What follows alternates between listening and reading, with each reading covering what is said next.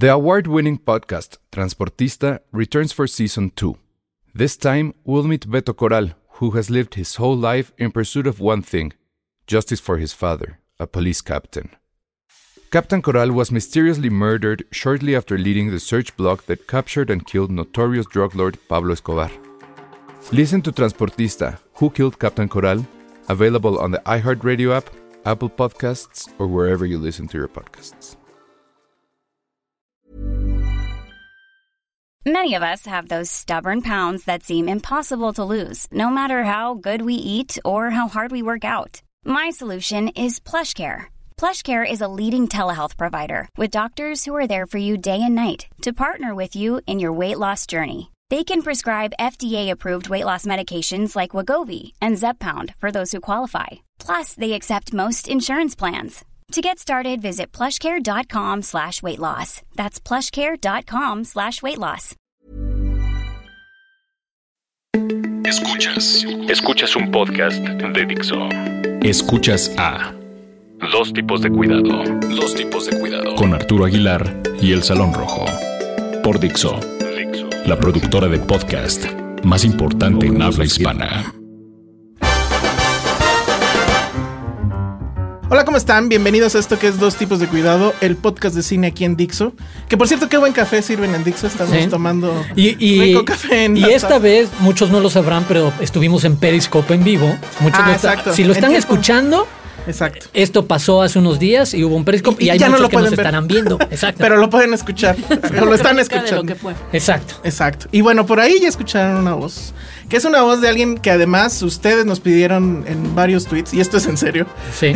Por si- Porque ya me vio con cara de, de, no es cierto. No, es ¿De en por qué inventan cosas De por qué cuando está inventan uno aquí? cosas. No, no, no. Este, y, y bueno, pues ya, ¿para qué más este, presentaciones? Fernando Solórzano está con nosotros, bravo. Gracias. Ahí, eh, efectos, por favor. Se rumoraba que creo que no había habido una persona de sexo femenino aquí como No, nunca, bueno, sí hizo una cárcel un poco, pero había venido también Adriana. Ah, no, Ah, bueno, sí, ya. Sí, sí, claro. sí. Entonces, era personal Somos contra mí. Club de Toby, pero no tanto. Es que no. sabíamos si te ibas a animar a venir Oh, aquí con la estos canción. guarros. a ver, este. a ver, vamos a empezar por aclarar eso. Que Lo primero es lo más importante. Lo Hoy que vamos me a hablar de recibió. la imagen de Fernanda Solórzano como profesional. Porque fue con lo que me recibió Dani Sadia. Sí. Es que algo así. No lo dijo así, pero lo que quiso decir es como que tú nunca dices nada comprometedor. exacto. Entonces me dolió ¿cómo? muchísimo. Porque ¿Cuál es él, la palabra él- que usó? La- parsimoniosa. Parsimoniosa.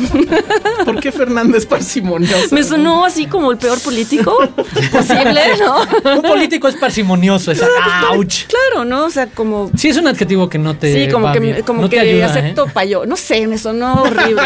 que aceptas payola. Entonces ya lo que Ah, que no entonces- quieres incomodar a nadie nunca. Exacto, ¿no? Pues ahora lo voy Ahora a incomodar. resulta, sí. Y ahora tú me dices que entonces creyeron que nunca iba a aceptar. como Bueno, ¿Por qué? pues, No, no sé, no sé. O sea, aquí ya ves qué café servimos, pero ya lo mejoramos. Este, decimos guarradas. Ah, pero mira, yo hasta no te trajimos guarradas. perritos. No Eh, se sí, ven pero en ya me la los cámara, sacaron. Pero al rato ahorita juegan contigo. Entonces, uno de los temas era hablar de perritos. También por eso tenemos propuesto que si Nunca querías voy, a, hablar de perritos. nunca voy a caer en eso. ¿Películas a de excepción- canes? A excepción de que ahora estuvieron matando perros, sí me convertí en una especie Ah, como de. como de acti- sí. No lo pude evitar. Supe lo que a lo mejor había. ¿Es en México. serio? Irrita. Es una- Sí. No, ¿es sí, sí, sí, sí. Hay perros. Bueno, no vamos a caer en ese tema, pero bueno, es que. ¿Por qué no? Se habla de todo en este podcast. No, A yo no quiero perder más followers por hablar de perros. No, yo creo que ganas más, ¿no? Ya no, es- y porque mira, a mí ¿Para me cómo es la harta la gente que se la pasa hablando de sus hijos o de sus Ah. gatos. Y entonces yo puedo entender y de sus causas. De sus entonces causas. combinado, pues yo puedo entender que a alguien le choque que ha- hable de perros y sus causas. Muy bien. Bueno, pues este. Pues la idea era platicar de perros, pero como ya dijiste que no. Se acabó ese tema. Muchas acabó ese gracias. tema, este, vamos a los perros. Hoy voy, a, tema hoy voy a dos. cambiar mi imagen. Odio a los perros. No, Que la idea es a que, eh, tú y Arturo fueron a el festival de Toronto. Así es. Este, y pues es que nos cuenten, porque la verdad es que la cobertura de Arturo estuvo bien chafa. No hablé nunca de qué comí, nunca Ajá. les informé qué comí, jamás me tomé videos en onda selfie. No, O sea, no. no se quejó de la mochila no que me les dieron. De la mochilita que nos dieron Ah, para sí, cargar las cosas fea. y demás. Que Estuvo está, súper. X, Estuvo así súper como fea, para ir al súper, al las Oxxo, no, ni siquiera, para ir al Oxxo cuando compras algo, o sea, ni siquiera para cuando vas al súper. Pues es que No, tuitear al festivales, digo, solo si te lo propones bien difícil, porque entre el wifi que no se puede y luego No Muy sé, bien. no sé, yo no, yo no. Y esa era Pero precisamente la, intención de, de- de invitarte, platicar un poco de la experiencia de los festivales, de qué es lo atractivo, qué es lo no tan atractivo. Y en este caso a- nos tocó compartir la primera vez que íbamos a, a Toronto, que es un monstruo de festival en muchos Y sentidos. aprovechando además que ya viene Morelia, este, pues hablar también de los festivales en Sí. México, ¿no? Que Ok. hemos coincidido en algunos, hemos sufrido algunos. Sí. Recuerdo mucho, sí la voy a contar. Una, una vez en Guadalajara, creo. Que te- de plano sí te saliste de la película, la clásica película de las 8 Bueno, de tú la también te mañana. saliste. Yo también me salí, sí, ¿Cuál pero, me- pero lo aguanté más. Es una que de hecho creo que Para nunca que se veas que estrenó. no soy Fíjate, y ahí va a venir. Eh, Creo que es una que nunca se estrenó. Ya no me acuerdo exactamente. Pero hay que de describir la escena que nos hizo Pero salir, ¿no? exacto, que es estos cuates están descubriendo como que la gran conspiración gubernamental o algo, ya ni me acuerdo, pero era como de un pueblo, ¿no? Y entonces qué hacen estos, Pero era como de chicos? como una especie como de Indiana Jones, ¿no? Ajá, exacto. Y entonces, ¿qué hacen estos personajes? Agarran y van con, este, ¿cómo se llama? Este, Carmen Aristegui. Con Carmen Aristegui, que era Carmen Aristegui, no era ¿Ah, alguien neto? interpretando a Carmen Aristegui. Llegan con Carmen Aristegui y les dicen, aquí tenemos las pruebas del asunto. Y Carmen Aristegui recibe un VHS. No, a su pinche casetón de este vuelo. Bueno, grande. Y este, y, agarra un Betacam. Y agarra a Carmen y dice, esto es una bomba. Vayan a publicarlo ahorita mismo. Eh. Bueno, Y nos y entonces creo que de ahí era, ya sí. dijimos, no, adiós. no me acuerdo cómo se llama. No, no tengo idea. Y según No yo, llegué a esa función. nunca se Es- estrenó. pues se volvió un clásico, el esto es una bomba, ¿no? Ajá, exacto. Sí, sí, sí. E- e- Ese tipo de cosas se sufren a veces. Eso pasa en los festivales, exacto. Precisamente. Y Fer, ¿cuál fue como un poco tu primera experiencia ahora sí en el de Toronto? Nunca es tarde ¿Qué- para perder alguna virginidad, ¿no? Exacto. En en una clase de festival que lo vivimos es un monstruo, son cientos y cientos de películas, hay funciones una tras otra en 20 salas al mismo tiempo. Y además de las mejores películas, porque generalmente los propios festivales están interesados en que veas lo mejor que tienen, entonces lo programan de manera que no se empalmen las películas, pero aquí les vale gorro, porque Sí. como lo que quieren es vender películas, no es un festival competitivo, sino es un festival de industria, entonces pues no les importa que los Exacto. periodistas cubran cierta programación. Tiene no esa hay curiosa personalidad. Entre industria, la parte venta, el conseguirle territorios o lugares para estrenar todas estas películas y como industria hacia Hollywood, porque es el banderazo para esas, esa parte de películas de alto perfil hollywoodense empezar a construir una campaña, que es donde sabemos va a venir The Daniel Girl y viene Black Mass y viene Sicario y Sí, compañía. es como la puerta de entrada a la difusión norteamericana, que pues como sabemos es la que acaba determinando muchísimas cosas. Entonces, bueno, como alguien que va eh, como nosotros, con el, el plan de querer me- ver las mejores, el Ah. mayor número de películas. Voy a confesar algo antes, una conversación que tuvimos antes de irnos a Morelia y en la que asegurabas, y quiero saber si sí pasó A o ver. no, que te ibas a aventar como el borras. Me acuerdo perfectamente de ese mensaje. Porque realmente no Porque entendía No la ibas a checar programación. nada de la programación, ibas a llegar el día uno y empezar a ver qué veíamos. Porque o nos qué no. llegaban 17 mails diarios y que yo no sabía interpretar. Ah, ¿verdad? Entonces dije, ya basta. Para los que me ¿no? criticaban de eso. sí pero, pasa. pero tú el día que nos fuimos me mandaste una aplicación. muy Ah, útil. sí, esa Entonces, fue un digo, par. no, empezó a cambiar al día siguiente cuando sí te das cuenta de que tienes que planear. Es decir, pero es más fácil. O sea, es, es decir, creo que hay gente que desde que está aquí una semana antes o desde donde está ya sabe qué va a A ver. qué va a llegar, Yo no sí. sabía ni dónde estaba, qué cine, ni qué, ni a qué iba a poder entrar, ni qué no. Entonces, bueno. ¿Pero eso fue en Morelia? No, No, no, en Toronto. Ah, en Toronto. Sí, sí, sí, Ah. exacto. Y pues sí, en efecto, me perdí muchas películas que quise ver porque pues es que es como una decisión como... El malabarismo de todo festival, un poco el de, sabes que las importantes o las de perfil ver, interesante pregunta, tienen dos, tres pregunta de, no- funciones. de novato, que ya no tanto, pero bueno, nunca he ido a Toronto. A mí una cosa que me gustaba, por ejemplo, del Festival de Guadalajara, bueno, me gusta, que espero que todavía la sigan haciendo, es que hacían la programación de tal forma que la prensa ya sabía qué ver. Mm. O sea, toda la mañana veías una tras otra, tras otra. O sea, entrabas al cine a las 8 Ah, sí. y terminabas por ahí de las 3, 4. Y ya en la tarde pues no hacías nada. Bueno, o sea, te ibas a comer y hacías lo que querías. Pero esa era como que la selección que, que era para prensa y nada más entraba la prensa, no entraba público y pues sabías que tenías un lugar asegurado si estabas acreditado. Morelia, por ejemplo, es un desbarajuste porque si realmente quieres ver una película y, no quieres este eh, jugártela en que a ver si hay boleto o no, pues mejor lo compras. O sea, lo compras desde antes, ahora ya se puede, pero pues lo compras. Porque la acreditación como prensa, bueno, por lo menos Sí. la acreditación normal no te asegura nada, ¿no? Está la acreditación Más que la, no competencia, tengas- exacto, las de la mañana. Todas Exacto, las mexicanas en exacto. competencia es lo único que sabes es lo que único. seguro Pero vas a lo ver. demás, nada. Entonces, en Toronto, ¿cómo es? Ah, Hay, pre- hay funciones que son para prensa e e industria. En donde yo no tuve problema de para entrar. Creo que la clave es siempre llegar mínimo media hora antes y la libras. El problema es que nada más, bueno, el problema es que no hay una, o sea, no hay una selección, no hay una competencia oficial. Entonces, no hay una programación que les interese a ellos que tú veas completa, porque no importa. Entonces eso hace que haya una una función de prensa tal vez por cada película en horarios que hay otras 20 funciones. Entonces a mí nunca me quedó, no sé si a ti te pasó quedarte fuera de alguna película, pero una vez nada más, pero porque llegué 10 minutos antes, o sea, ahí supe que yo corrí el riesgo de salirme de una película cuando ya está apenas estaban empezando a correr los créditos y correr a otra que no fuera en una de las salas grandes y que por eso estuviera saturada. Pero fuera de eso es de lo que hice. Normalmente cada de las películas con un perfil interesante o importante tenían dos o tres funciones a lo largo de tres o cuatro días.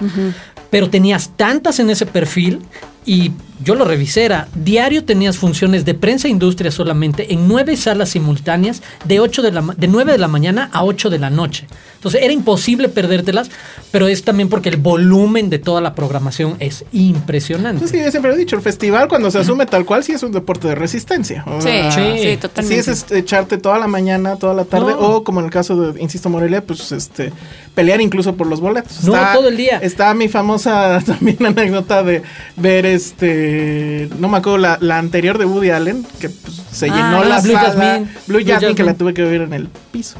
A pesar de que yo tenía boleto comprado, o sea, no era de. No, acá la verdad, lo que a mí me impresionó en la parte de organización y el apoyo a prensa es que, por ejemplo, si perdías alguna de las películas que querías ver en sus corridas de, de prensa industria, que tenías dos oportunidades, todavía podías buscar boletos para las funciones públicas desde dos días antes de la función, llegar a una taquilla especial solo para prensa industria y te daban boletos. E incluso había una tercera opción en la que si querías ver una película de ese mismo día y se te había pasado sacar boletos o conseguir te, formabas, te formabas en otra fila especial y había opción para entrar. O sea, en verdad es enormemente impresionante lo que hacen para apoyar de Ahora, el problema, el lado B de eso puede ser que, por ejemplo, yo quería ver The Witch. pasara lo que pasara. Entonces me formé como 40 minutos antes en uno de los dos días en los que llovió todo el maldito día horrible. Entonces era estar, era como estar como en el bueno, voy a decir, sí, como en Katrina, ¿no? Porque sentías que en cualquier momento te podía llevar, ¿no? Y ni modo, ¿qué haces? Porque no, eso sí, las colas en algunos casos las haces dentro. Bueno, pero pues, ni modo.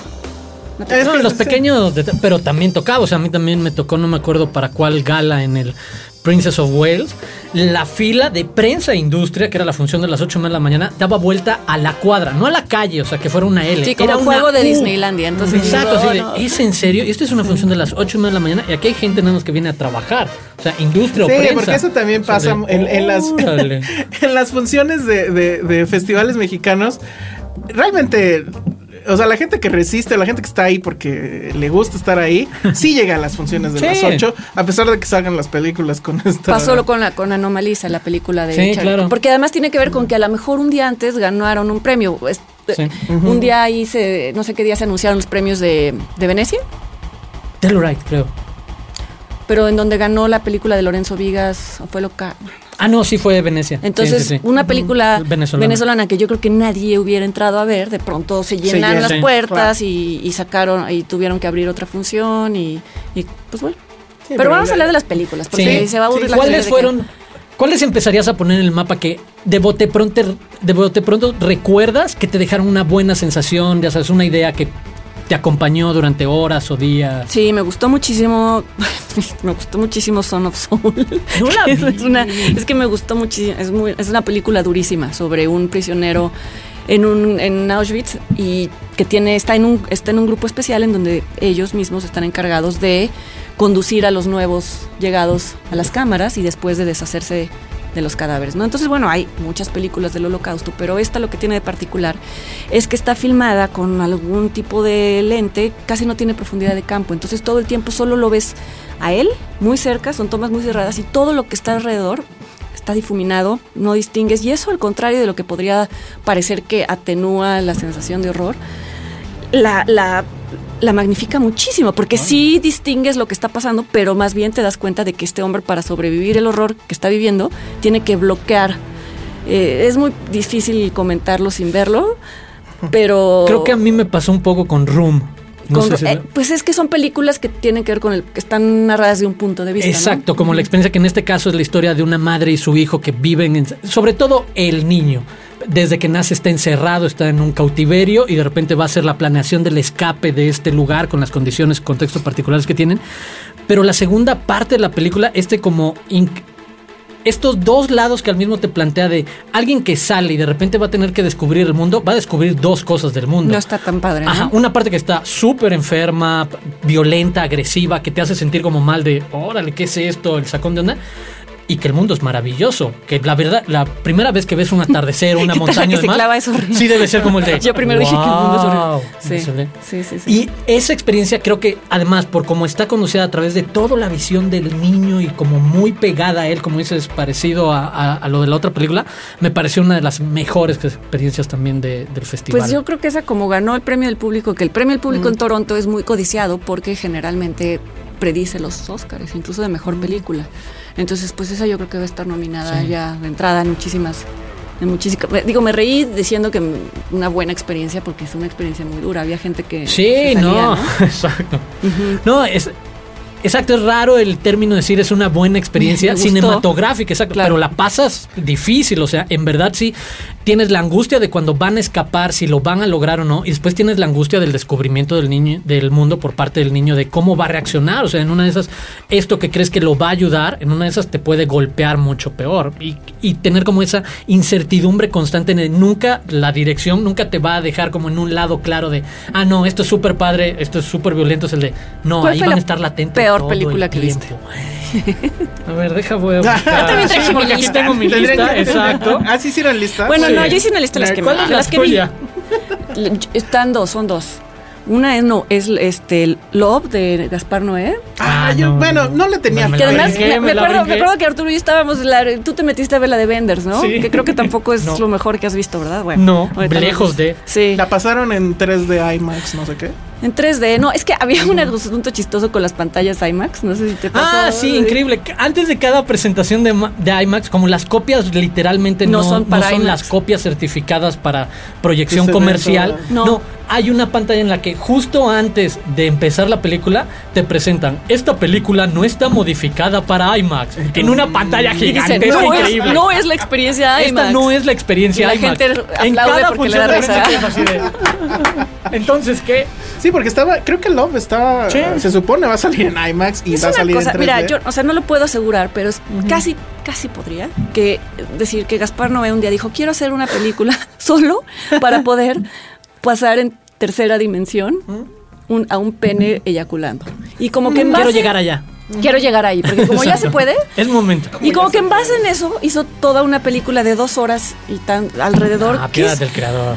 o sea, la persona detrás de mí se estaba durmiendo. Entonces digo, estaba roncando. Entonces vamos, hacer una película en tercera dimensión. Ni como provocación funciona. No, eso es lo triste. O sea, porque la quiere manejar como provocación, pero vamos, como dijo alguna vez Woody Allen sobre el sexo, que tiene que estar bien hecho para. Ah, sí. Debe yo ser creo que, sucio. yo, para yo estar creo bien que las películas Y es pornográficas puede- más o menos se aplica lo mismo. En el momento en el que empiezan a estilizarse, pierden. es- Y esta es- Rompen. y Sí. está, por un lado, tiene esta parte de la superestilización, y por el otro lado hay una historia de amor intencionalmente cursi, porque uno de los personajes, que es como el alter ego de Gas- Gaspar Noé y que es director de cine, dice, sí, yo quiero hacer una película porque nadie lo ha hecho sobre sexo, pero sentimental. Entonces ahí mismo le está como justificando, pero ninguna de las dos partes funcionan Funciona. y si dices, no, ni como, está contado un poquito como irreversible hacia atrás, pensando lo que pudo, cómo se va deteriorando, no, pero en, en irreversible yo creo que funcionaba. A mí me gustó, a mí me gustó irreversible. ¿no? Creo que sigue siendo. Incluso a la gente le sigue molestando. O sea, no es una película no, no, que, que vuelvas a ver. ahí, ¿no? o Sí. esta Pero creo mi- que él como dos. cineasta sí se quedó en la mera provocación. Sí, no, y aquí ya está súper. Como viejito que quiso hacer una película sobre sexo. Sí. Sí, sí, sí, prende- ay, El no. viejito Chavos. provocador, exacto. Ah, para que vean que todavía estoy en la onda. Exacto. ¿Tú cuál odiaste, Arturo? Este, híjole, yo creo que me quedaría entre dos. Born to be Blue, la historia de Chet Baker, el trompetista con Ethan Hawke, que en verdad se pierde muchísimo en cuál es el interés de contar una etapa de su vida, que además ni siquiera está pegada a la historia real, es como mitad documental, mitad ficción. Y Our Brand is Crazy con Sandra Bullock, que habla de como asesores políticos de Estados Unidos, además asesores políticos reales, porque Ah, este es un George documental también, ¿no? producida por George Clooney y protagonizada por Sandra Bullock. Precisamente en 2006 sale un documental que tiene el mismo nombre, Our Brandis Crisis, y cuenta la historia de la primera elección donde Evo Morales pierde en Bolivia y precisamente cómo gracias a la llegada de estos consejeros políticos el eh, contrincante de, de Evo Morales logra ganar la presidencia a pesar de que había sido ya presidente anteriormente y de que era eh, de la clase alta y no conectaba y demás. Un poquito en la zona de The Ides of March o de Walk the Dog. o demás. Pero la primera media hora es de comedia de pastelazo. es el de ves a Sandra Bullock aterrizar en La Paz y lo primero que hace es durante 10 minutos vomitar y golpearse contra puertas por la- el cambio de altura y la presión. No, puede ser. Y entonces cuando en la segunda mitad de la película se quiere poner seria con Billy Bob Thornton y ella hablando de qué significa esta presencia americana en la política y todo lo que sabemos aquí, el de, ah, si quieres cambiar la, la atención, vamos a hacer este tipo de campaña en la que golpe- golpeas a tu contrincante y vamos a hacer este comercial con indígenas para que te vean mucho más Ah, sí, accesible. claro. Ujú. Pero la película nunca llega a ningún lugar y se termina quedando en una zona como de Hallmark Channel positiva en la que el personaje de Sandra Bullock va a tener una llamada de atención. Es que es como la del negrito. que, ¿Cuál es? de Sandra Bullock. Que Ah, la que ayuda al que. Fíjate que en esa me cae bien, este. No. Pues es que es- no te acuerdas. La del jugador de fútbol americano, sí. No a ¿Cómo se llamaba? No? ¿Cómo se llamaba? No tengo idea. Blind Spot. The Blind sí. Spot en inglés. No, fíjate Que ganó un Oscar ella, poco ¿no? Por esa Ah, es película. cierto, ganó una por la del negrito. Fíjate que en ese registro ella no me cae tan mal, o sea, no se me hace tan peor. No, eh, pero ella aquí no, se pero la pierde. película era así, No, es exacto, todo tono positivo y demás. Y eso le pasa a miedo. Crisis al, al final de. Ay, le va. Era Digo, no les voy a quemar nada, no les voy a decir en qué man- parte sucede, pero de repente la escena en la que van hacia el aeropuerto en estas camionetas negras, blindadas del gobierno y demás, y le entra un ataque de conciencia y se baja para poder participar en una marcha. Es que Sandra Bullock siempre echa perder un las películas. ¿no?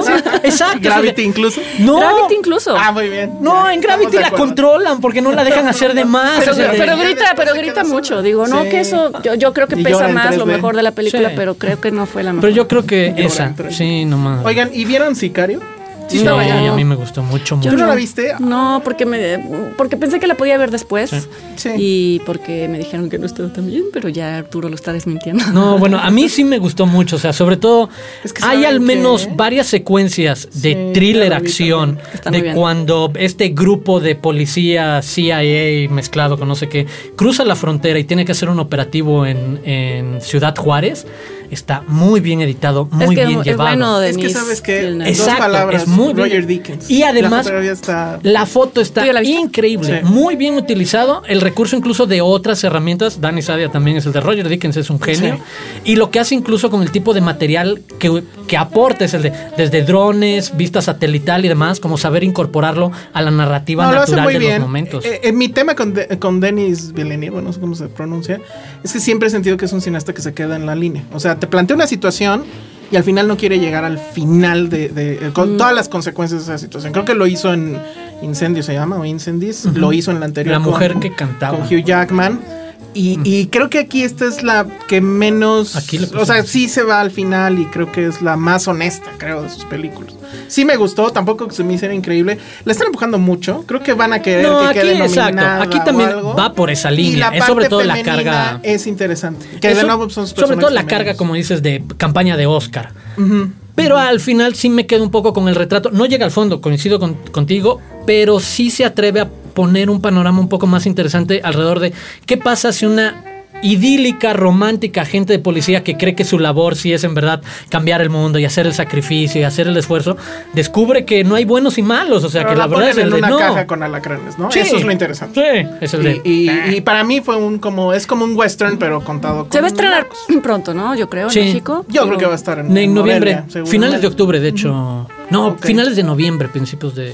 Bueno, no, pues principios ya- de noviembre, perdón. Ya la comentaremos. ¿Cuánto tiempo nos queda? Creo Como que 8 o pasar al- 7 minutos. ¿Tus ¿No? mejores? o Bueno, no venía preparada, pero A dije, ver. sacar mi lista. no, bueno, las que. Pues es que es difícil porque las Es que fueron ¿no? muchas, además, y es una locura. Bueno, me gustó mucho el documental, no sé si lo viste, lo vimos, ¿no? Juntos, el de Truffaut y Hitchcock. Ah, sí, claro. Sí. Uf, sí. Ese sí lo quiero. No, ahí sí es el de cualquier persona que le guste el cine. En verdad, la discusión de cine es irreal. ¿Creen- creen Lo que, que puedes llegue? saber, ¿Creen que sí. Híjole, no sé. Yo creo que por lo menos vi Ambulante podrá llegar. Ok. Vamos, porque muchos conocemos el libro, pero verlos a ellos interactuar. Exacto, es que es eso, ver en acción la conversación desarrollándose de a dónde puede llegar en serio una conversación sobre cine entre dos personas que lo entienden como pocas. Y sí además de, ves wow. lados de ellos que no te esperas. Por ejemplo, de Hitchcock, muy, muy, muy halagado por la atención que le da Truffaut. Y bajando la guardia y, y- y, pues es que pues, nunca te imaginas eso, ¿no? Y, y- y también eh, hay un muy buen trabajo de, de- de edición y de montaje en donde tanto ellos como otros directores hablan del cine Hitchcock ilustrado perfectamente. Sí. No, y además tienes a Dios Padre hablando de Hitchcock, o sea, por si necesitaras a alguien, van a aparecer ahí Scorsese, van a aparecer Werner Herzog, van a aparecer los pesos pesados del Ojalá, cine. ojalá llegue. Pero Sí. pues sí, yo creo que va a ser ambulante. Habrá que ver. Bueno, sí, claro. Que, eso es lo de bonito del, que eso es lo bonito del Festival de Toronto, que nos dio pie a bautizar hace algunos años al Festival ¿Se puede hablar de eso Toronto. aquí? Claro, por supuesto. Bueno, porque también una de mis más agradables experiencias en Guadalajara fue cuando, cuando Alejandro Hubo una capacitación. cuando Alejandro me enseñó a a- me enseñó a acreditarme en ese festival. Sí, exacto. Porque yo lo veía como una cosa complicadísima y Lejana. tuvo la generosidad de darme una sesión y bueno, y gracias a eso pues ya No muchos- muchas lagunas en- se han podido Pero ya, no, la acreditación ya no falta nunca. No, ya ahora yo doy es clases. Exacto, ya. es- ¿A poco no has conseguido tal? ¿Qué te pasa? Ya los de Pirate Bay me piden asesorías. Muy bien. Pues ahí está. A ver, ¿Qué más en rápidamente, ¿qué más? ¿Qué más en la Nah, lista? pero tú vas tú. No, no, otra. no, vas, vas, vas. La invitada, Ah, la invitada. Bueno, Sí. este, es que son, bueno, The Witch me gustó mucho, Ok. pero ya he hablado, de, bueno, otras que me hayan gustado. Em, me gustó mucho una que se llama The Devil's Candy, hablando de cine de horror, eh, que es una película de género y es totalmente eso. Ha- Habla de un tipo que es muy es, es- es humor negro, pero también funciona como cine de horror. Es una familia de personas, los tres, padre, hijo y esposa, son metaleros, ¿no? Entonces, bueno, ahí está el juego de que parecería que, pero al mismo tiempo es un hombre que es responsable, es hombre de familia y demás, y se mudan a una casa en la que al parecer hay una posesión, hay el diablo, Me lleva. Pero es tan interesante estéticamente y, y- no, bueno, me La gustó paso mucho. tan mal en las películas mucho. de terror. Me clavo tanto, no sé por qué, pero las odio porque la Pero paso está- mal. Es que, sí, no, no me proyecto y me espanto. o No, sea, pero aquí así se va más más al humor, torpe. se va más al humor, ¿no? Ah. Con The Witch, ¿la, ¿la viste? No, no, no. Ah, con The Witch, esa sí te puede llegar a... Es que sí, No esa sí le di la sí. vuelta un poco a propósito. Así como Me el de, dio es que sí me pesadillas. va a sugestionar. Bueno, pero no es- Me conozco. Sí, ¿Eso o. Babadook? ¿Qué da más miedo? ¿The Witch o Babadook? Mm, pues es que, no sé, The Witch tiene unas... de- no sé. Porque digo, la última que me dio así mucho miedo. O ¿Fue sea, que sí, Babadook? literal, Babadook. Que tiene un este, super ID, sí, claro. ¿Cómo se llama la de que te están siguiendo? ¿Cómo se? Ah, It It, Follows. Follows. It Ah, Follows. Esas sí. dos, sí. La verdad, yo no soy muy fan del, del terror porque usualmente hacen. No, It Follows me gusta crap. mucho y creo se mueve hacia otro un poco terreno dentro del género, dentro del propio bueno. ejercicio. Eh, eh, Esta que, que comentabas del metalero la dirige Sean Byrne, que hizo una que se llamaba The Loved Ones. no sé si la viste, sí. que era muy rara. Yo no la vi, pero sé que se exhibió en México, que se Sí. llamaba Cita... Se Cita... llamaba Cita de Sangre. Sí. Que creo que es. Ya no sé si era una chica que Hablaba así. sus 15 años. y se vengaba así. del chico que la había rechazado y demás. Sí, sí, sí, sí. Yo no la vi, Muy pero quien la vio me dijo, comparándola, que es mucho más estilizada de Devil's Candy. Pero bueno, me pareció eh, muy interesante. Oye, y antes de despedirnos, de las películas mexicanas, latinas, Desierto, ¿la pudiste ver? ¿Te gustó? No. Bueno, Sí. a ver, te, te voy a decir por qué no me gustó. Porque siento que, eh, fíjate, lo hablábamos hace rato a propósito de The Martian. Que cuando tienes una película en donde la premisa eh, te plantea que el protagonista puede o no salvarse. Entonces es muy difícil que si tu actor va a ser alguien tan famoso como Claro. Matt Damon, Damon. o Gael Sí. García Bernal, eh, este, Te vayas a el tomar, suspenso. Ujú, sí. Porque, bueno, básicamente habla de, una, de un grupo de migrantes que está tratando de cruzar la frontera.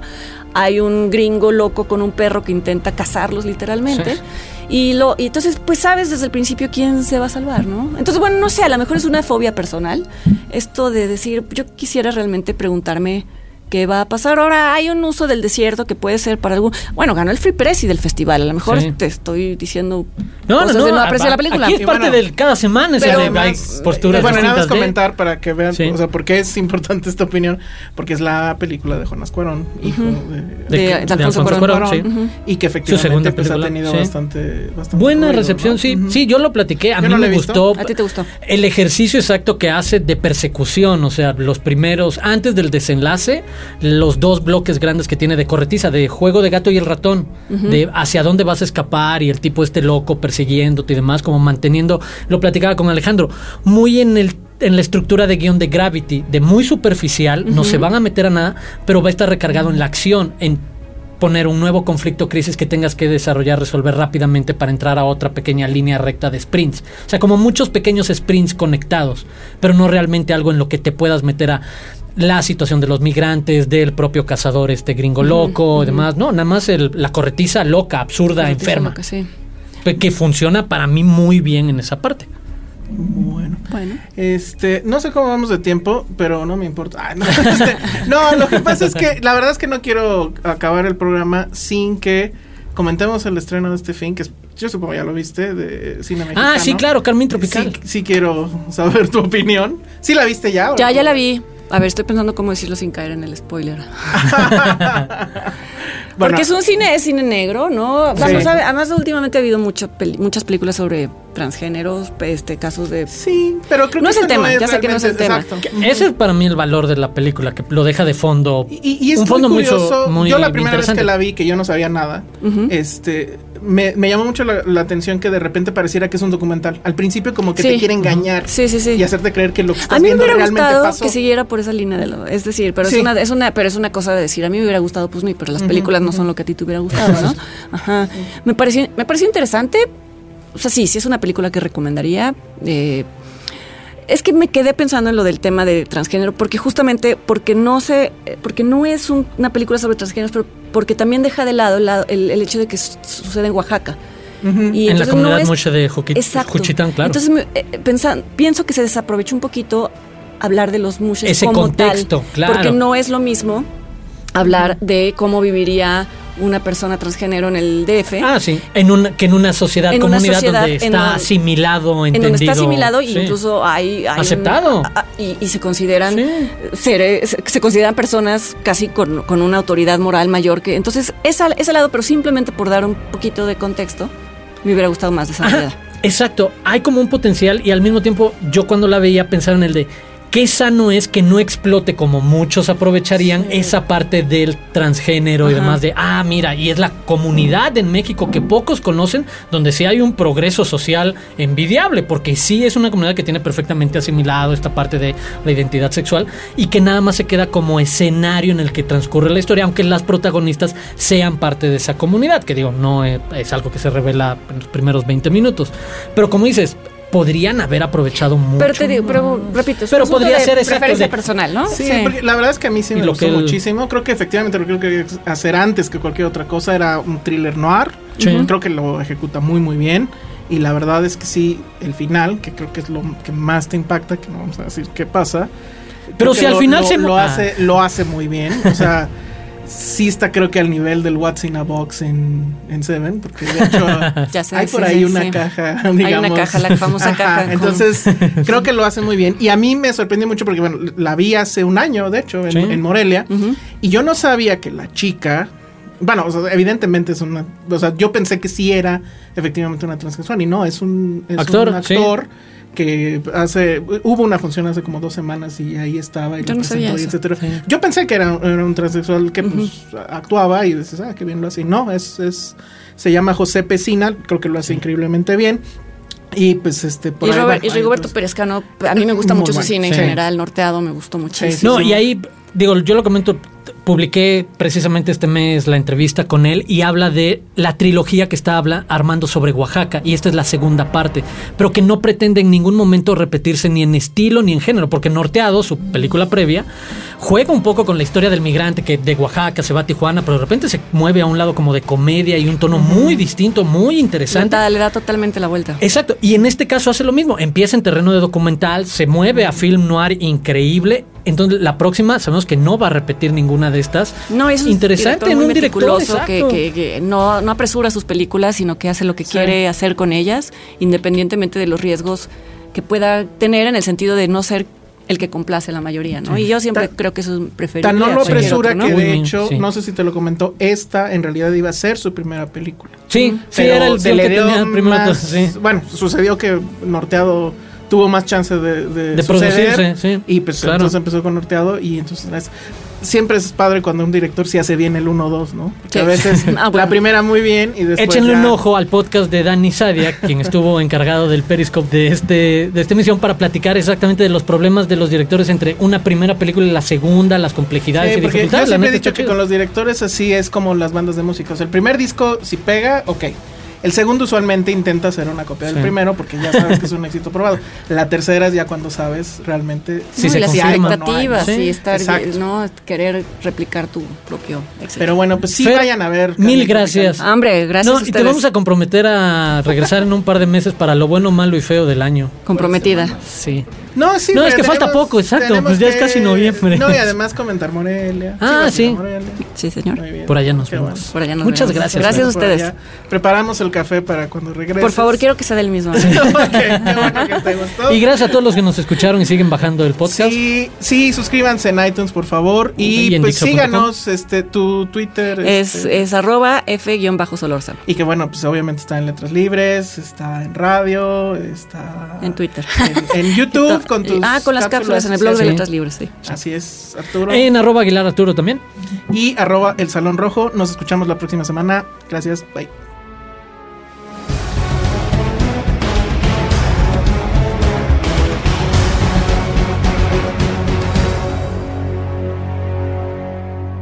Dixo presentó Dos tipos de cuidado con Arturo Aguilar y El Salón Rojo. El diseño de audio de esta producción estuvo a cargo de Carlos Ruiz. Ever catch yourself eating the same flavorless dinner three days in a row? Dreaming of something better? Well, HelloFresh is your guilt-free dream come true, baby. It's me, Kiki Palmer. Let's wake up those taste buds with hot, juicy pecan-crusted chicken or garlic butter shrimp scampi. Mm. Hello Fresh. Stop dreaming of all the delicious possibilities and dig in at HelloFresh.com.